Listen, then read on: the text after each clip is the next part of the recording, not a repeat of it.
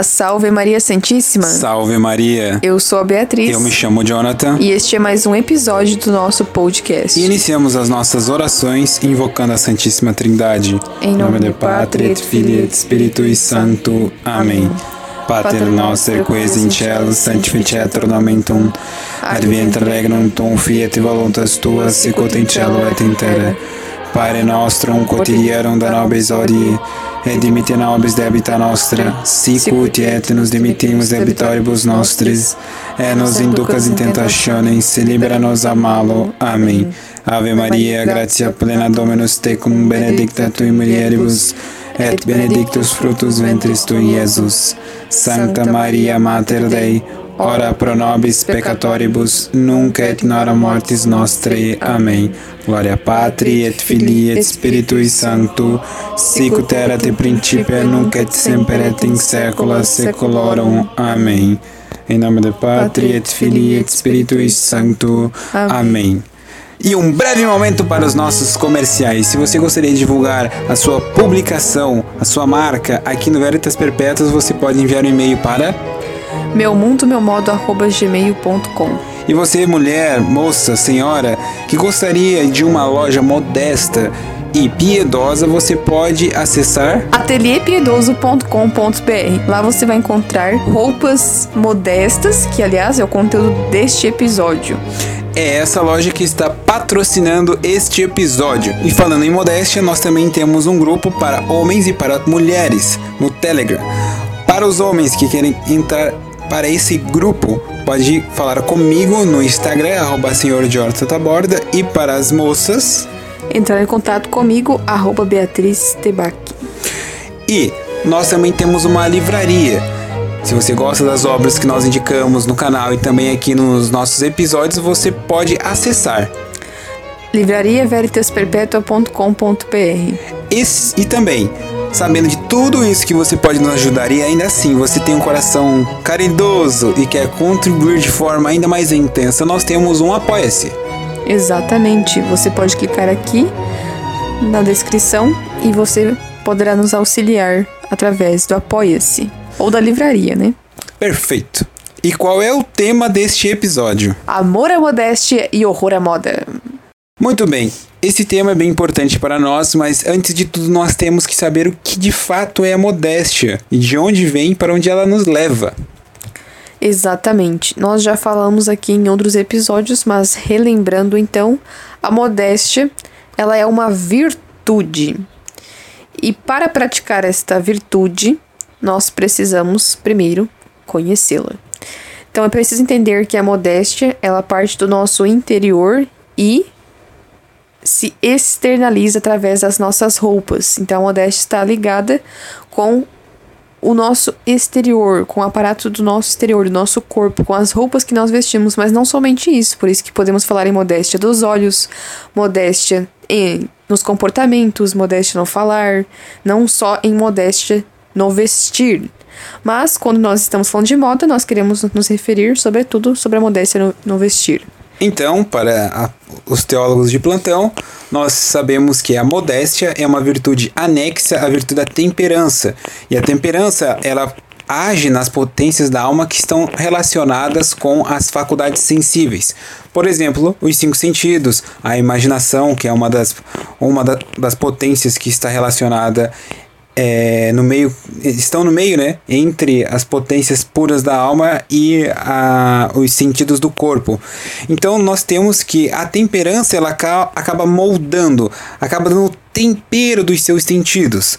E por que as roupas? Porque ela está relacionada com o que nós estamos vendo. Então nós não podemos abstrair e ter a falsa noção de que nós somos puro espírito e de que apenas a nossa intuição ou apenas o nosso subjetivismo é o suficiente para garantir a modéstia.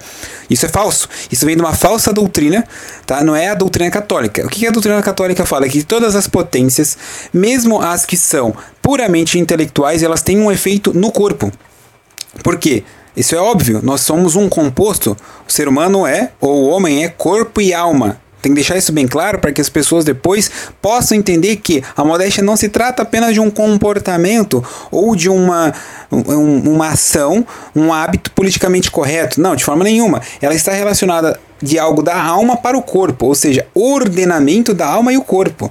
Significa que os nossos sentidos serão ordenados e temperados serão as nossas paixões. Para que fique isso claro.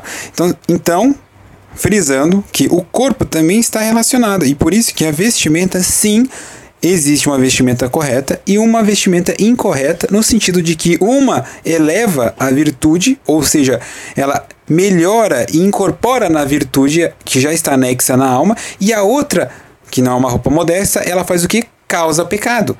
É o pedaço de pano que te faz pecar? Não, mas ela te leva a pecar. Então ela te insinua ao pecado, ela te leva ao pecado. Da mesma forma que a roupa modesta, ela não te traz a virtude, mas ela mostra a pessoa virtuosa. Muito bem. Então quando nós compreendemos o que é a modéstia e entendemos que é importante vivê-la, nós vamos exteriorizar essa virtude através das nossas roupas. Então não faz sentido você falar, ah, o que importa é o coração, que importa é a minha intenção. Não, não é algo subjetivo, é algo objetivo.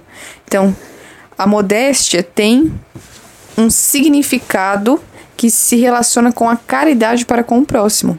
Então, não é algo objetivo, é o que importa é a intenção. Mas a, e a intenção do outro? Exato, então. As pessoas não pensam muito nisso. É uma relação da intenção com a forma, ou uhum. seja, da substância com a forma.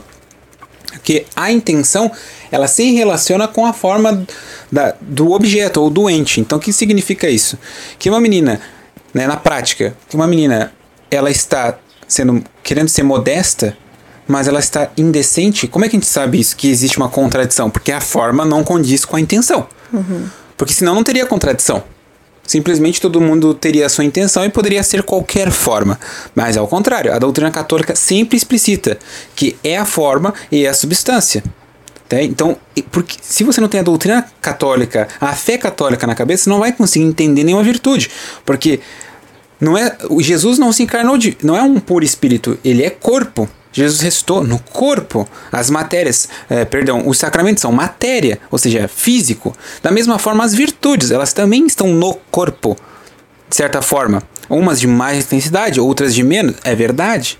Mas elas também se relacionam com o corpo. Então, negar que a modéstia está também nos sentidos é negar a própria doutrina católica. Porque você está negando, tem que negar um monte de conjunto de fatores para você dizer que não, o que importa é o coração. Isso é uma, é uma doutrina espiritualista. E nós não temos isso. Isso fica bem claro já no início. Então, nesse podcast, nós queremos falar um pouco também sobre a moda. Nós vamos então fazer como que uma análise das roupas das últimas décadas e principalmente das roupas é, da nossa época atual, que é algo que nós analisamos, né, nos últimos tempos e vimos que é algo, de certa forma, até preocupante, na verdade, Jonathan. Como nós temos sentidos, como eu já estou repetindo aqui exaustivamente, a moda atua na nossa concupiscência dos olhos. Então, a moda ao longo dos anos, ela se tornou ferramenta da revolução. Seja qual ela for. Então, a moda ao longo dos tempos, entre aspas, até a palavra moda, né? O que, que significa a palavra moda? Algo que está no momento em vigor, mas que depois não está mais. Então, significa que moda, dentro da eh, probabilidade estatística, significa algo que se repete várias vezes. Dizemos, por exemplo, que um fenômeno físico tem uma moda, ou seja, ela se repete. A moda, com esse conceito, se refere a que uma vestimenta que está se repetindo naquele momento. É, naquele momento. Por naquele isso que nós podemos momento. falar da moda do, do século XVIII, da moda da década de 40, da moda atual. Porque a moda vai mudando, ela permanece só por um determinado tempo. Exato. Não é perpétua. Logo, como a moda ela não tem essa perpetuidade, ou seja, ela não é eterna, por que, que a moda ela se contrapõe com a, a, modéstia? E a gente tem que deixar isso aqui claro que a modéstia, a vestimenta que tanto as mulheres quanto nós homens temos que ter como católicos, ela não é uma moda, porque também veja se você está vendo como uma moda ou né, algo de momento, quando você só vai para missa ou quando você só quer ficar formal em algum local, você ainda vê a modéstia como uma moda, como algo passageiro. Mas nós estamos dizendo que a modéstia é uma virtude. Logo, não é uma moda, não é algo que está no momento, não é algo que está de forma passageira. Então, essas vestimentas. Por isso que a gente diz assim, ó, que a, a pessoa modesta ela também é em casa. Ela também se veste modesta em casa. Claro, você não está em casa com um terno, por exemplo, limpando o chão. Mas mesmo numa roupa mais simples, você está de forma modesta. Modesto. Ou, ou modesta, nesse caso. Então a moda se contrapõe à modéstia justamente porque a modéstia é algo que tem continuidade. Ela é perpétua, assim como o nome do Veritas Perpétua. Piada ruim! Logo, nós vamos analisar aqui então as roupas que as modas, né, podemos falar das modas ou, enfim, a moda trouxe nos últimos tempos. Então E estou, perdido justamente- aqui, estou perdido aqui porque é um homem falando de moda. Não. Portanto, nós vamos aqui falar agora sobre a moda dos últimos, das últimas décadas e principalmente né, a partir da década de 40, porque ali houve uma mudança muito grande. O que houve nessa década? Essa é a década das grandes guerras mundiais do período pós-guerra, não é mesmo? Então, para quem não sabe, nós tivemos duas grandes guerras mundiais. Todo mundo sabe. E principalmente a Segunda Guerra Mundial teve um impacto grande na Revolução Industrial, também da época. A gente sabe que houve outras revoluções, mas a Revolução Industrial, que ele não é mencionado como Revolução Industrial, mas querendo ou não, a indústria bélica é, aumenta o seu poder e também o que acontece? Produção de roupas para os soldados de forma barata e também uma produção excedente para um consumo que ainda não existia. Isso, então como os homens morriam muito na- nas guerras, as mulheres tinham que trabalhar. E como elas tinham que fazer funções de homens, elas tinham então que usar calças, e foi aí que a mulher começou a usar as calças. E também houve nessa época uma escassez de tecidos, então as roupas também se transformaram justamente porque elas tinham que ter menos tecidos.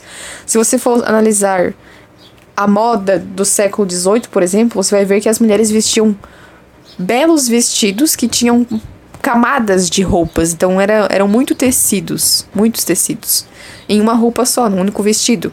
E aí quando veio então toda essa revolução, todo esse período de guerras, como houve uma escassez de tecidos, as roupas também se transformaram.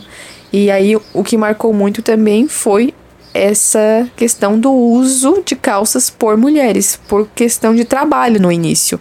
Mas ao longo do tempo, a calça foi se tornando algo casual para a mulher, de modo que ela estava, ela começou a usar então em outros ambientes, não só no ambiente de trabalho, mas no dia a dia. E aí a mulher foi usando costumeiramente calças.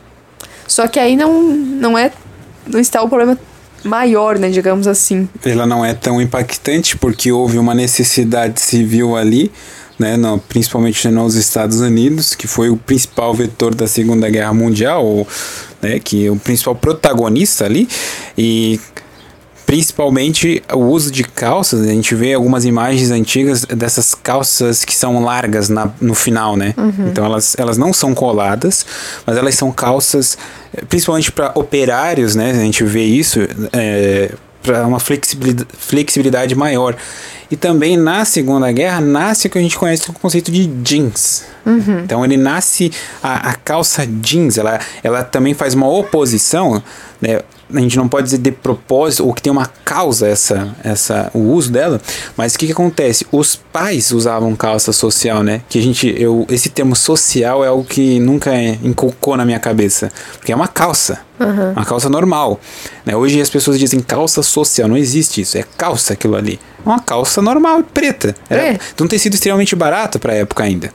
No entanto, como houve essa demanda por tecido em outras áreas, óbvio, houve a falta em, em, em outra. Então, a superprodução de calça jeans também teve que ter uma um é, também para as próximas gerações. Então, as próximas gerações viam na calça jeans né, uma oposição de vestir aos seus pais.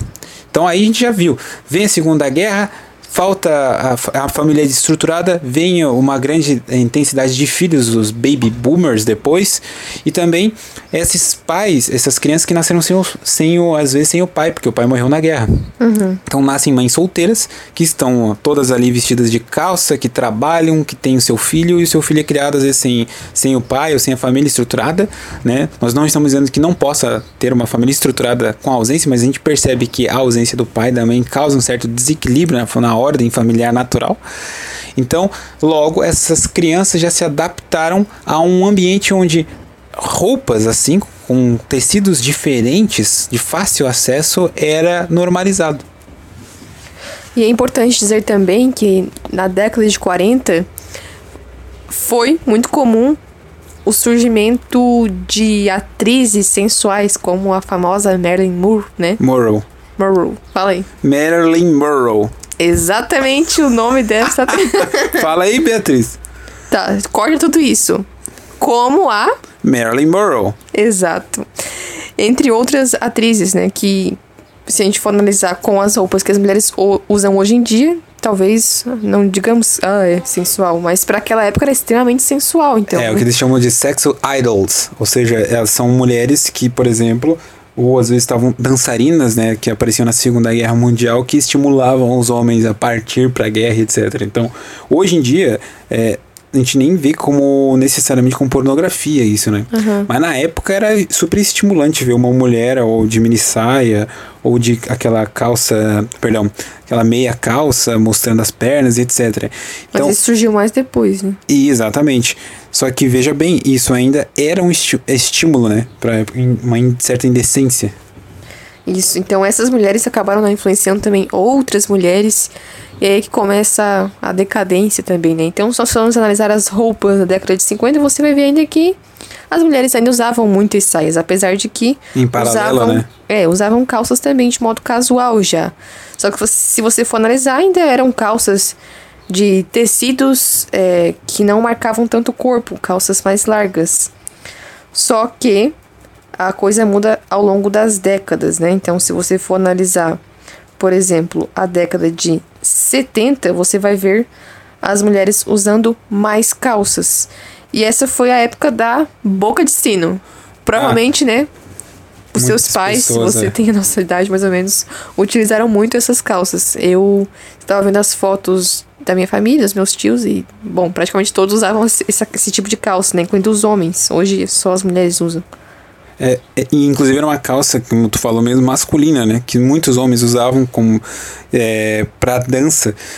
É a época da, da, da, daqueles, daqueles danceterias, né?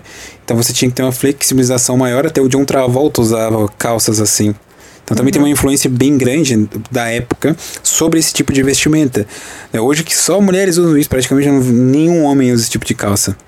Né? É. Então, tu vê que a- a- quando houve a Grande Guerra, houve a necessidade de um- uma demanda escoar. Já depois, quando não há mais a guerra, há uma necessidade de alteração, porque veja bem, se produziu tanto é, e ninguém vai, vai comprar mais, então você precisa alterar a moda, mudar a forma. E mudar a forma de pensamento. E aí Exato. vem a relação com a revolução sexual, que foi justamente nessa época, década de 60, 70. com os hips, por exemplo. Faça amor, não faça guerra.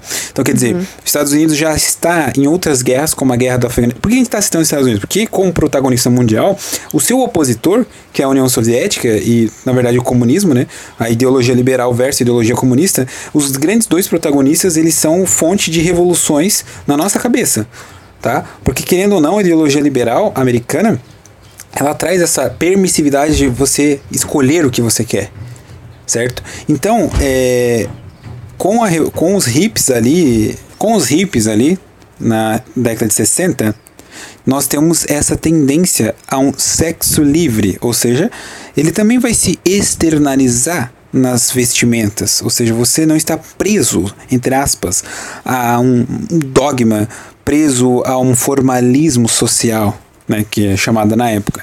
Então, quer dizer, se você muda a forma, entre aspas, do amor, mas com a mesma subjetivismo, você também pode fazer isso com as roupas.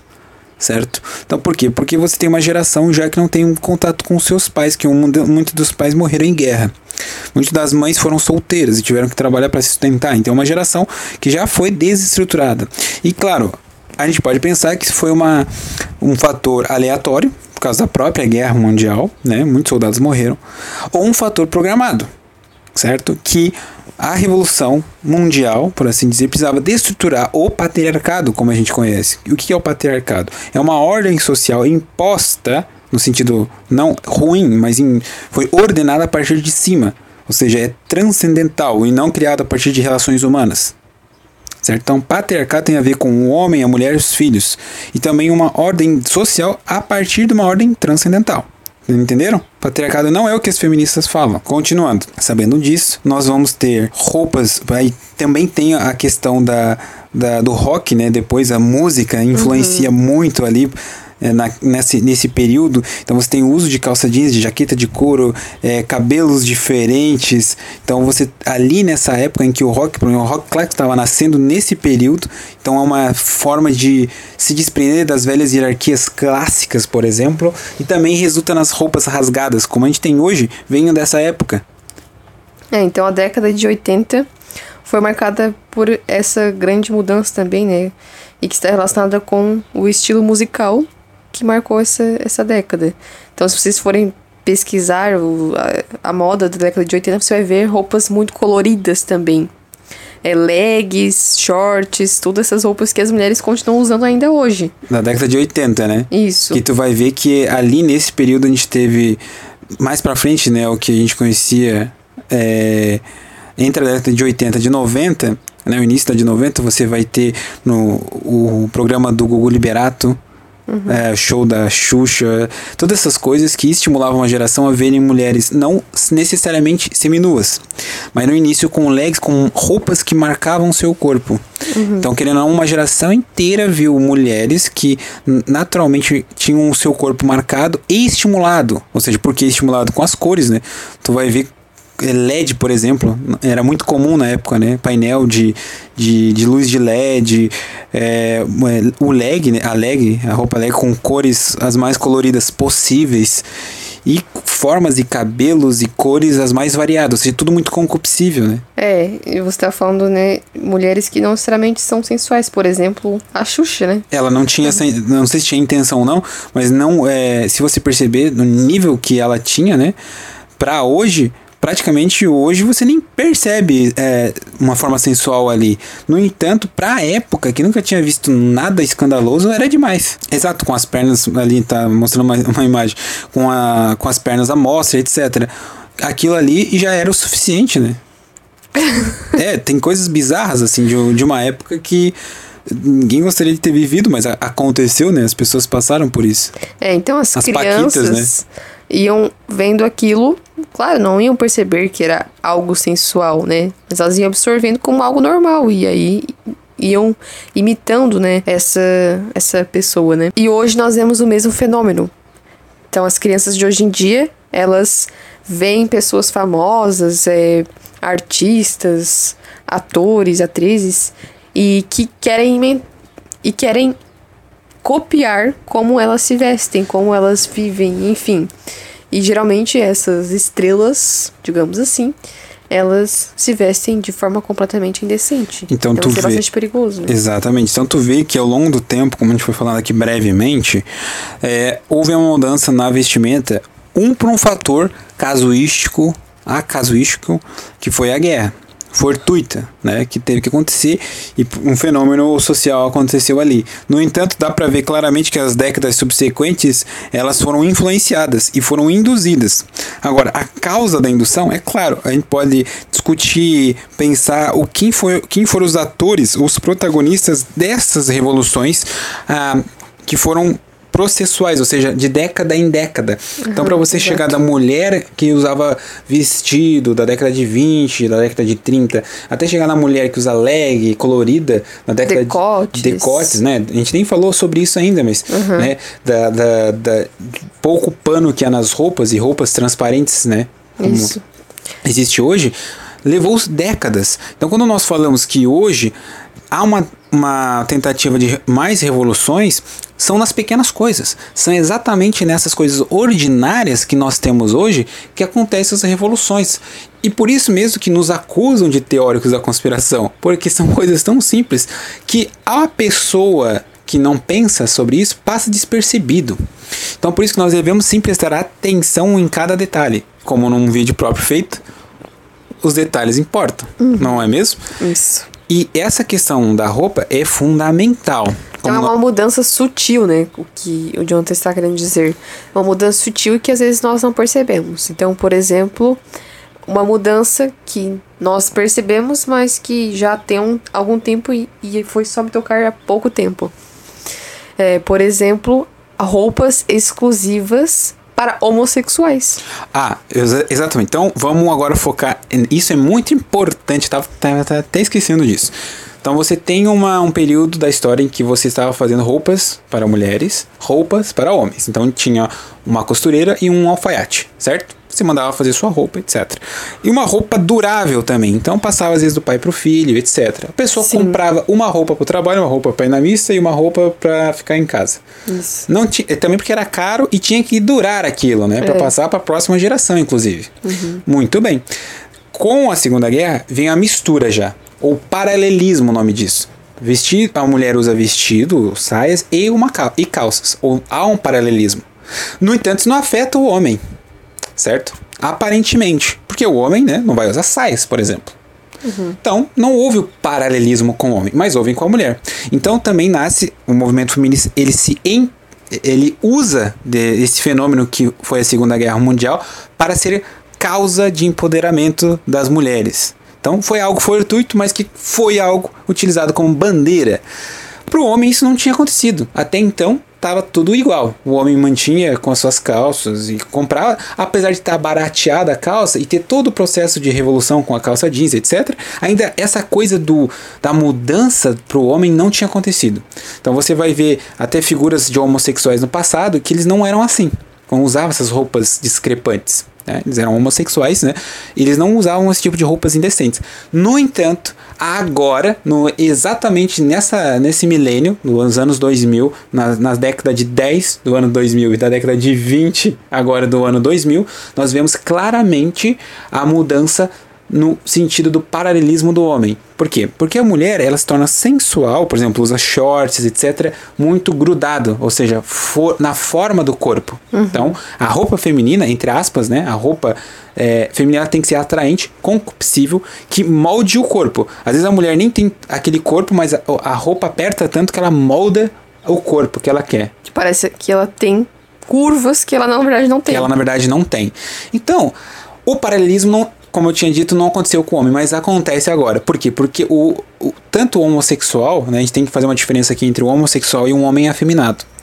Há uma diferença grande, porque o homossexual é um homem que se atrai por outro homem. E um, um homem afeminado é um heterossexual que acha que é homossexual. Ou seja, uhum. uma questão subjetiva. Então ele não tem, não se atrai, mas ele acha que sim. E por que, que ele acha? Porque a forma como ele está se vestindo traduz o achismo dele traduz esse sentimento que ele tem. E como é que você sabe disso? Quando você vai num departamento, uma dessas lojas grandes, assim, que a gente tem vários departamentos, departamento masculino, feminino, loja, é, a parte de peças infantis, é, roupas íntimas, etc. De repente você adentra na parte masculina. Só que a parte masculina, ela não representa uma roupa para homem. Ela representa que é feita para um homem. Que é diferente de roupa de homem. Uhum. Entendeu? Quer dizer, o que é a roupa de homem? Ainda, entre aspas, que eles diriam com aquela mentalidade clássica. Uma, outro setor, dentro desse mesmo setor masculino, você vê um cantinho para roupas que todo homem busca e, um, e vários, várias partes com roupas que você diz assim: pode ser para mulher, como pode ser para homem. É, então isso foi hum. algo que nós percebemos. Exato. Indo em lojas de empresas muito famosas, né? Que existem em vários shoppings. Não vou dizer aqui o nome. Que não estão patrocinando. Exatamente. Mas vocês devem saber.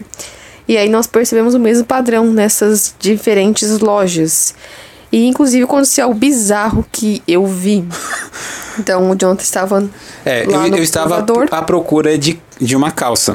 Então eu, sabia já dessa dificuldade, porque a calça masculina ela é muito simples, tá? Então não há um segredo na vestimenta. Aí que tá o problema. Não há um segredo na vestimenta masculina.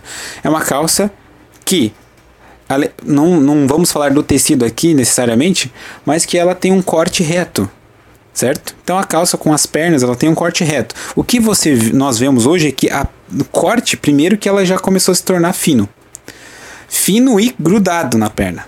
Então isso muitos homens, eu já conversei com vários, reclamam sobre isso, porque não há mais o corte dito tradicional. Já é errado o nome, né? É o corte normal, o corte reto. Não é, não é que não existe, existe um paralelismo entre o corte reto e o corte fino. Calça skinny. Calça skin, ou skinner, sei lá. Uhum. E aí, o que acontece? Como há esse paralelismo, é, a pessoa acaba vendo como normal isso. Então, por exemplo, o que, por exemplo, eu reclamo da, das bermudas, mas bermuda comparada ao que eu vi, que a Beatriz viu, é, é até algo tradicional. Exatamente. Tá? Apesar Não estou de que, defendendo a bermuda. Apesar de que as claro. bermudas hoje em dia elas são praticamente todas acima dos joelhos, né? Antigamente as bermudas ainda eram um pouco mais compridas, mas o que eu vi não era nenhuma bermuda, eram shorts entre aspas masculino. Então o Jonathan estava lá provando sua calça, né? E aí eu vi um rapaz saindo do provador e ele disse que levaria tal peça. E ele mostrou assim, né, pra vendedora e tal. E aí eu observei, né, infelizmente. Infelizmente. Mas que trouxe essas reflexões, pelo menos. Ele mostrou qual era a peça e era um shorts rosa com elástico na cintura e um cordão. Então, é, olha, é fantástico, por quê? Porque esse short é o short que geralmente as mulheres intestintes utilizam, certo? Na verdade, não, porque ele era ainda um pouquinho largo, pelo menos. Ele não era justo, né? Exato.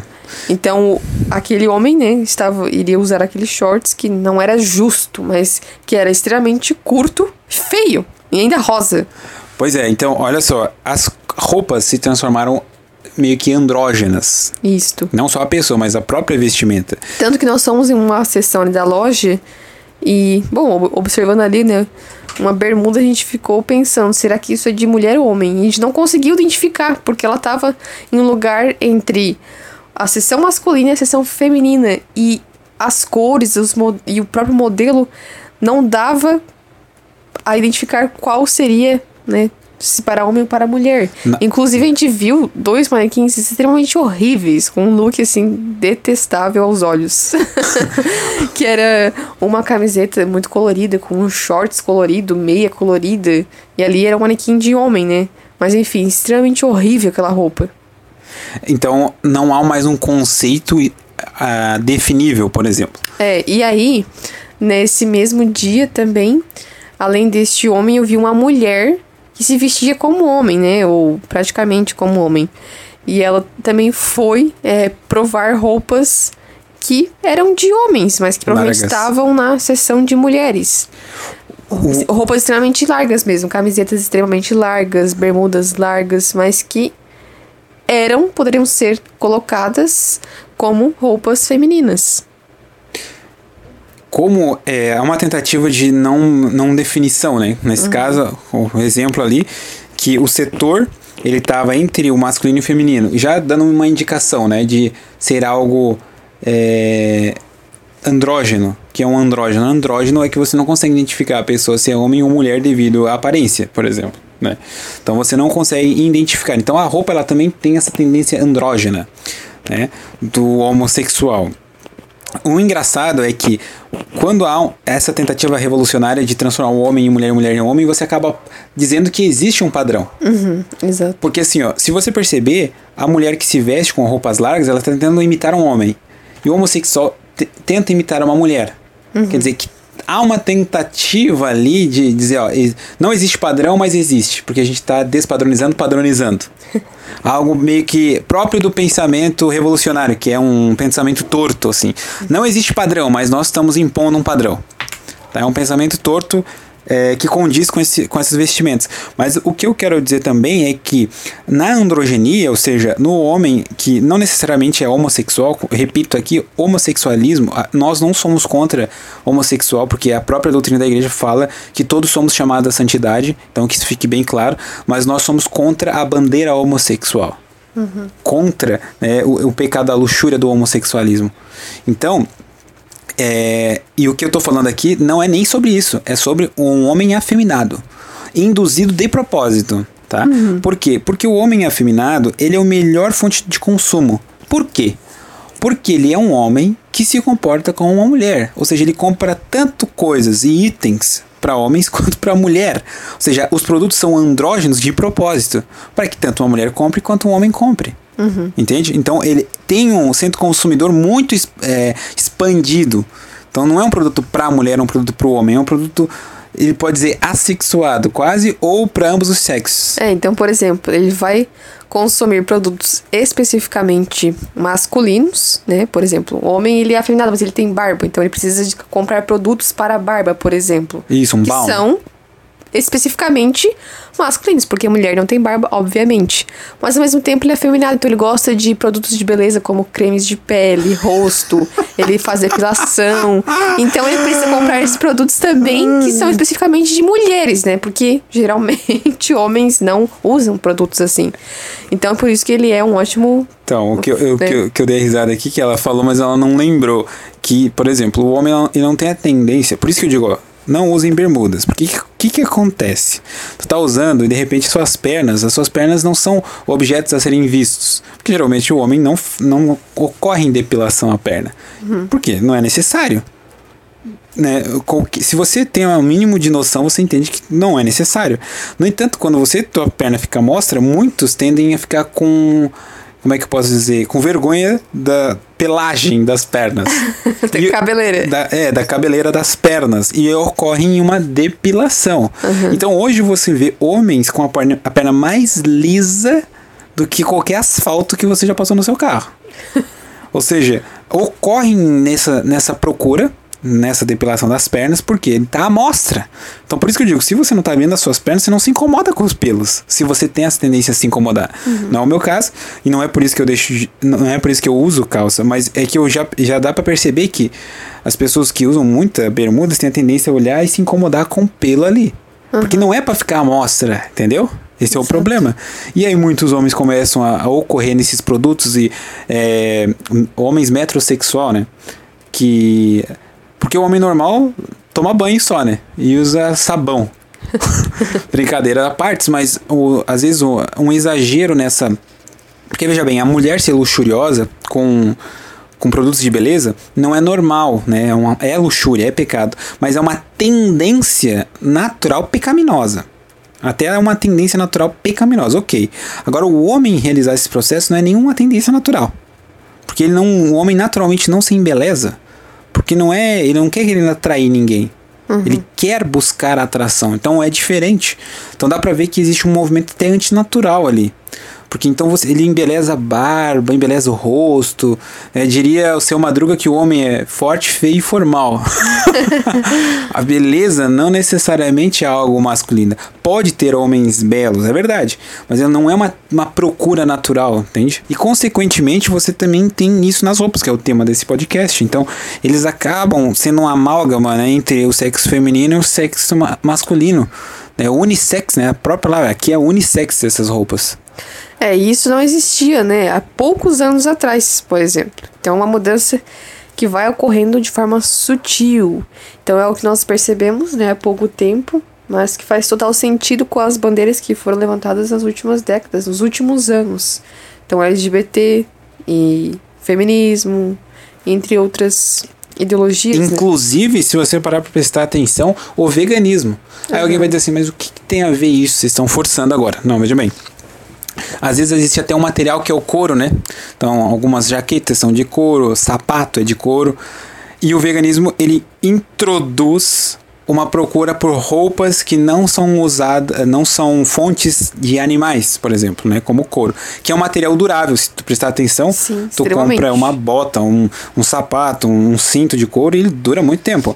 Então nós temos hoje é o chamado corino um pouco por essa influência vegana também e porque barateia né, o produto.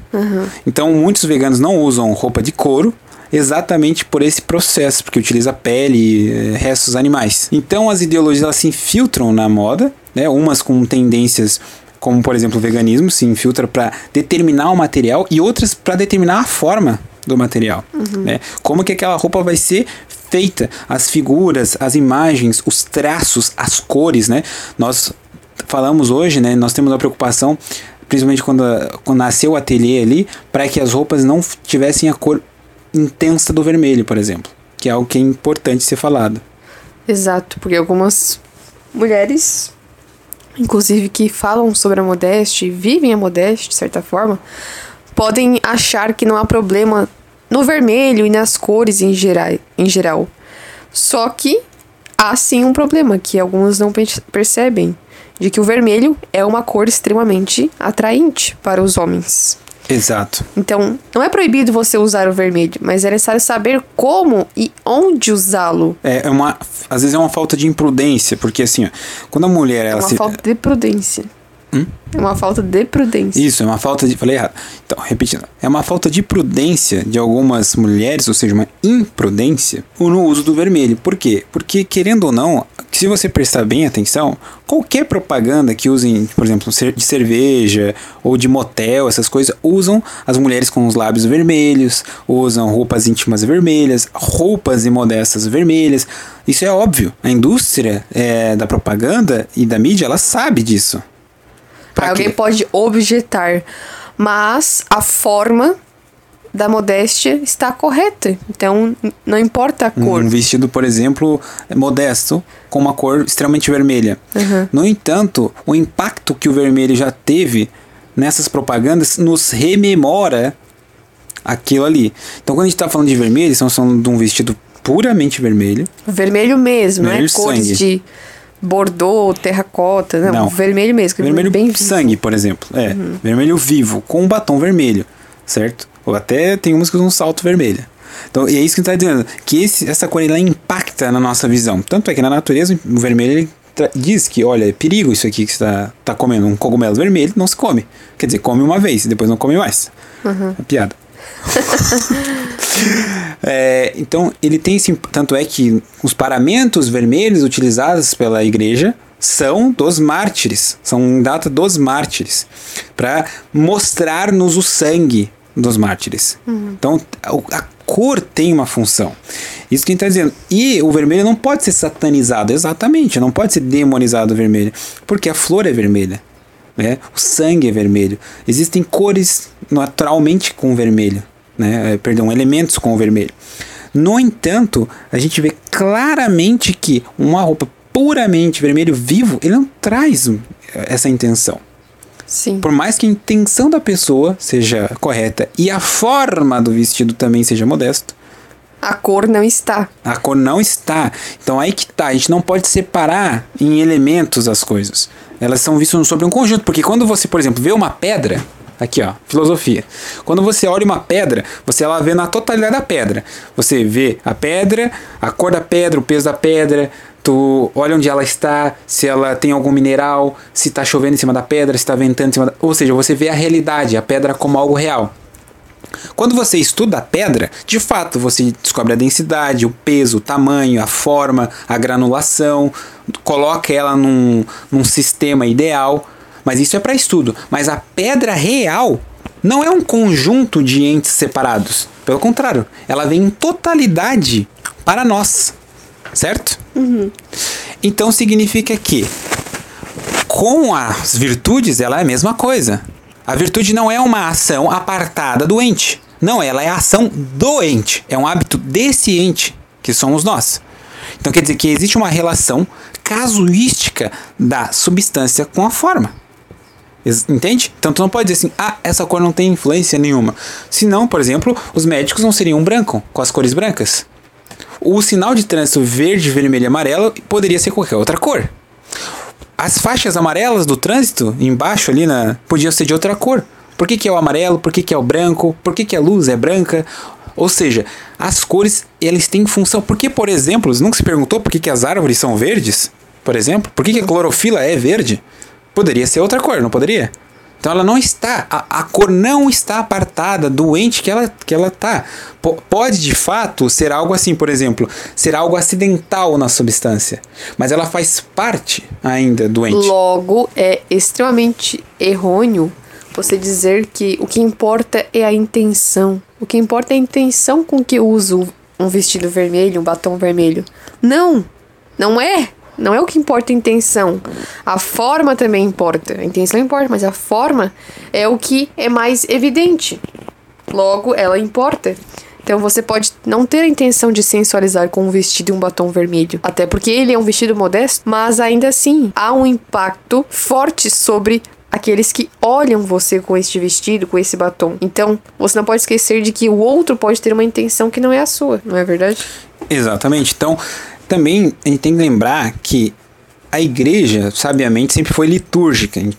Depois, infelizmente, depois da reforma, houve um, uma depreciação pela liturgia. O que eu quero dizer com isso? É que ela, na liturgia, a igreja se preocupa com a forma e com a intenção.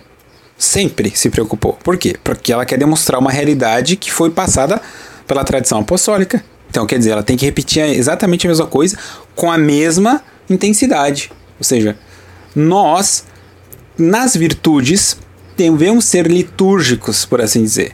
Por quê?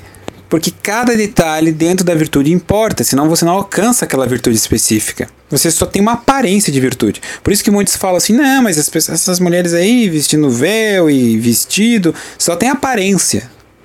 Né? E dentro tá podre. Uhum. E daí citam até Jesus falando né, que os fariseus eram.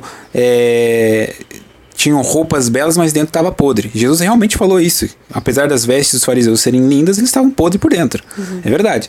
Só que Jesus nunca necessariamente separou as duas coisas. Ele falou que. Ele falou mal da, da vestimenta? Não, ele falou mal do que estava dentro. Uhum. Que isso fique bem claro. Então, Jesus falou que o que dentro importa tanto quanto está fora, mas o que está fora tem que dizer que está dentro. Exatamente. Entendeu? As pessoas não entendem. Jesus reclama, mas invertem o que o próprio Cristo falou. Uhum. Então, dentro dessa perspectiva da, da, da moda, revolução sexual, e, tu, e tudo afeta em nós. Porque é a forma como nós estamos vendo as coisas no mundo. Então, por exemplo, quando nós nos vestimos, por que, que existe uma, uma, um apelo em procurar cores que estão, são do ambiente? Por exemplo, a cor do céu, o verde das, das folhas, é, até o vermelho, nesse caso, olha o vermelho, das flores, né? até o amarelo do mel. Por quê? Porque são cores que nosso corpo reconhece, que está naturalmente no ambiente que vem em totalidade. Você não olha só o céu separado de tudo. Não, o céu tá lá em cima, junto com as outras coisas. E veja que o vermelho é extremamente belo numa flor, justamente porque ele não é o predominante. Ele é, ele chama a atenção, mas é um detalhe, é um detalhe da natureza. Então é uma flor em meio a um monte de folhas e árvores verdes. Exatamente. E justamente por isso que é belo. E é belo porque é um detalhe são como os olhos. Então a pessoa tem um olho azul, olho verde, olho marrom, que é um detalhe no rosto. Certo? Uhum. Então tem é essa questão. Então quando tu olha o vestido totalmente vermelho, há uma discrepância, né? Chega a arder o olho. Uhum. Mas é para você ver mesmo. Por isso que tá dizendo que é, uma, é concupiscível. Sim, é concupiscível. É diferente do, de ser belo. Então nós não estamos indo aqui para ser modesto, para uma mulher ser modesta, ela precisa vestir só roupas em tons pastéis. Você é uma velhaca. É, não, por favor, não é isso. Mas temos que tomar cuidado com essas roupas, com essas cores que podem ser é, extremamente sensuais. Exato. Mesmo que esteja uma roupa modesta, dentro dos padrões da modéstia. Então, isso que a gente quer dizer é que não pode esquecer que nós temos um corpo. O que eu acho, né, pessoalmente agora, de mim, preocupante, as pessoas apartarem essa questão do corpo. Uhum. Nós temos um corpo, Deus deu o um corpo para nós. Nós não somos puro espírito. Então, quer dizer, existe uma influência. É claro, dá um trabalho descobrir essas coisas. Não nasce da noite para o dia. Né? Então, às vezes, muitos apostolados católicos querem saber tudo numa paulada só. Não, não acontece. Até a nosso apostolado é a prova da conversão, que a gente vai, vai foi se convertendo junto com o apostolado também. Uhum. Isso é notável. Então tem que ter essa paciência, essa espera em conhecer, em viver e ter o hábito da virtude, né, que a virtude é um hábito bom, né, um hábito sobrenatural, em nós. E não ser algo que Deus não quer que nós sejamos. Uhum. Então dá para ver claramente em si é uma pessoa verdadeira, uma pessoa honesta, tá? Não só ali, entende? O que eu às vezes vejo muito podcast, é, podcast não, muito apostolados católicos é exatamente essa falta de honestidade, falta de sinceridade. Eu não sou esse, não sou esse santo, nós somos pecadores. Uhum. Nós temos misérias. Ou seja, nós vamos mudando de fato, mas nós, nós somos isso aqui, ó. É exatamente isso aqui. Então, é o que às vezes eu sinto um, falta e uma espera. Muitos parecem católicos serem muito apressados em saber tudo. Não, tenha calma. Né? Tenha um apostolado, mas tenha calma. Vai com calma com as coisas. Não seja. É porque assim, a gente vem muito com essa indução do mundo moderno de saber rápido. Rápido. Então eu preciso. Eu preciso fazer um post sobre roupa vermelha, sobre tipos de cores para tipos de pele, não sei o que. Calma. Qual é a minha tabela de cores? Tenha calma, talvez o que você está falando não faz nem sentido. Então, espere um pouco, porque está influenciado um pouco por essa necessidade de debate, e debate, e vou debater, e fazer um post contra, um contra-argumento, e não sei o que, um vídeo resposta. Tenha calma, tenha paciência, porque talvez você esteja certo ou errado. Só o tempo para dizer isso. Uhum. Perfeito. Então, esse foi o tema do, desse episódio. Já deu 52 minutos. Ô, louco. O Jonathan falou 50, eu falei 2. que mentira. Eu espero que vocês tenham gostado desta análise que nós fizemos, porque foi, de certa forma, uma análise da moda nas últimas décadas. É claro que poderia ser um assunto muito mais aprofundado. No entanto, é só um episódio de um podcast. E foi isso que nós queríamos refletir com vocês a respeito da moda e da modéstia. E por isso o título desse podcast, um tanto engraçado, não é verdade? Porque a modéstia é algo perpétuo, enquanto que a moda é passageira. E por isso que nós vemos tantas modas escandalosas e que passam tão rápido. Então, às vezes, alguém olha uma pessoa com certa roupa e diz: Que horrível, nunca usaria isso. Mas basta que aquela roupa entre na moda para que a pessoa use. Então, as pessoas não param para pensar se é belo ou não se é bonito, se ela deveria usar ou não. Elas não, não relacionam a roupa com a moral, com a virtude. Mas elas simplesmente seguem a moda. Muitas das pessoas de hoje em dia só seguem a moda e não param para pensar se aquilo é bonito e é correto. Muito bem. Por isso devemos seguir a modéstia e não a moda. E a modéstia não deve ser uma moda, porque muitas mulheres podem se comportar desta forma. Ah, vou usar uma roupa aqui modesta porque está na, ro está na moda agora. Vou usar uma saia midi aqui. Tô vendo várias católicas usando, acho que é moda, então vou usar também. Não, modéstia é uma virtude e nós devemos nos comportar de forma virtuosa sempre. Ah, vou aqui é, amar a Deus só em alguns momentos. Não, você deve amar a Deus sobre todas as coisas em todos os momentos da sua vida. Então você não vai se vestir de forma modesta apenas para ir à Santa Missa, mas sempre em todos os lugares. Que você deve amar a Deus sobre todas as coisas, em todos os lugares, em todo o tempo. Perfeito. Espero que vocês tenham gostado desse episódio. Nos encontramos no próximo episódio. E se você gostou, compartilhe este nosso podcast com os seus amigos, pessoas que vocês conhecem, para que também possam conhecer e aprender conosco. Muito obrigado pela atenção de vocês. Até o próximo episódio. Salve, Salve Maria, Maria, viva Cristo Rei.